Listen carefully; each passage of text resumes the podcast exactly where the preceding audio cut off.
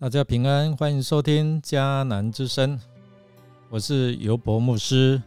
今天十一月一号在家会族，我们要分享的是上帝的慈爱胜过人的罪恶。经文要读以西结书十六章一到六十三节。我们先来读今天的金句：我要重新与你立约。你们就知道我是上主，我要赦免你所犯一切的过错，但是你仍然会记起这些事，因惭愧而不敢再开口。至高的上主这样宣布了：以西结书十六章六十二到六十三节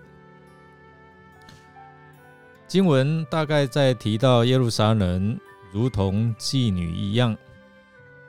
耶路撒冷的面貌是上帝的赏赐装扮的，而耶路撒冷仗着美貌而行邪淫，并且与列国来行淫。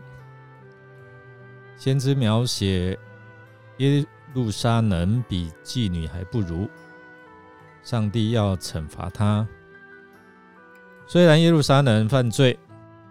上帝还是追念与他所立的约。这段经文以抚养弃婴为比喻，来描写以色列的忘恩行为。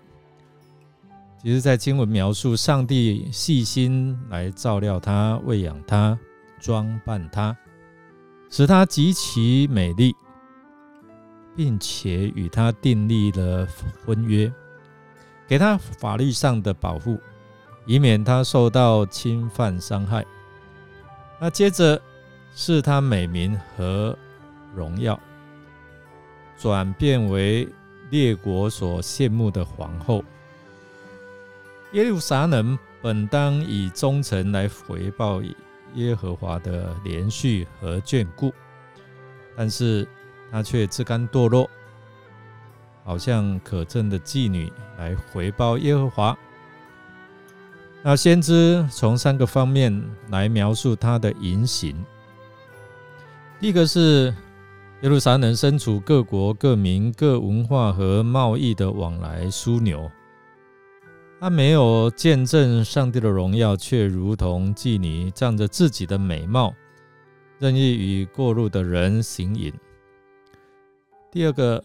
他使用上帝所赐各样宝贝器物，来为自己雕刻偶像来崇拜，甚至呢，为了祈求繁殖力，不惜将自己的儿女焚烧为祭，就是使儿女惊火。他忘记了他卑微的起源和所受的恩惠，所以上帝要对他宣告说：“你有祸了，你有祸了。”那第三个方面是，他多行淫乱，他以完全接纳外邦人那性角色的作风。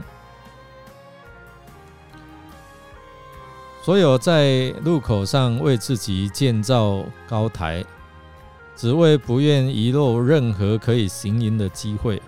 因此呢，他与埃及、菲利士、亚述、巴比伦都结盟。甚至比一般的妓女还不如，他竟然为了要行淫，还付报酬给他们。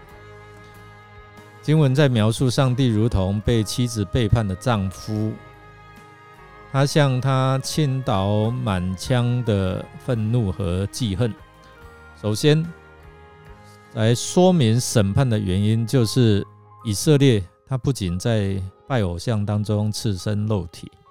将一般的啊一般的神明献儿女为祭，另外呢，他也啊，上帝也兴起他所拉拢的恩客，从四处来攻击他，那要将流人血的罪归在他的身上，所以他必被刀剑刺穿，所有美福尽都被废去，好使他不再贪行淫啊这个淫乱。叫上帝的圣洁的怒火得以止息。弟兄姐妹，在这一段的经文里面，上帝啊怜悯他，然后呢，我们看到上帝的易怒与以色列人的卑微，他们也在上帝的怜悯之下蒙恩，但是又在悖逆受罚。看到当人悖逆不顺服上帝的时候，人也无法用自己的方法。来获得自己所期待的结局。然而，在刑罚之后，上帝与耶路撒冷重新来立约，显明他无比的慈爱。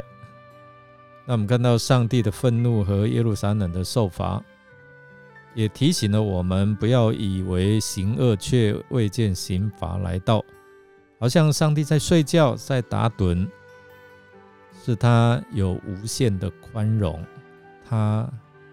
等着我们悔改。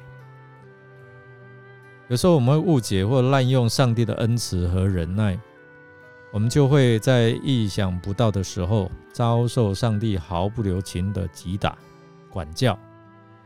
先知要让我们知道，上帝的恩典是超越我们的软弱和过犯。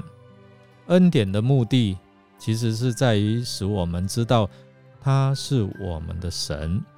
也叫我们看见自己的不完全和罪恶，使我们得以产生属灵的懊悔，然后重新寻找恢复圣别的身份。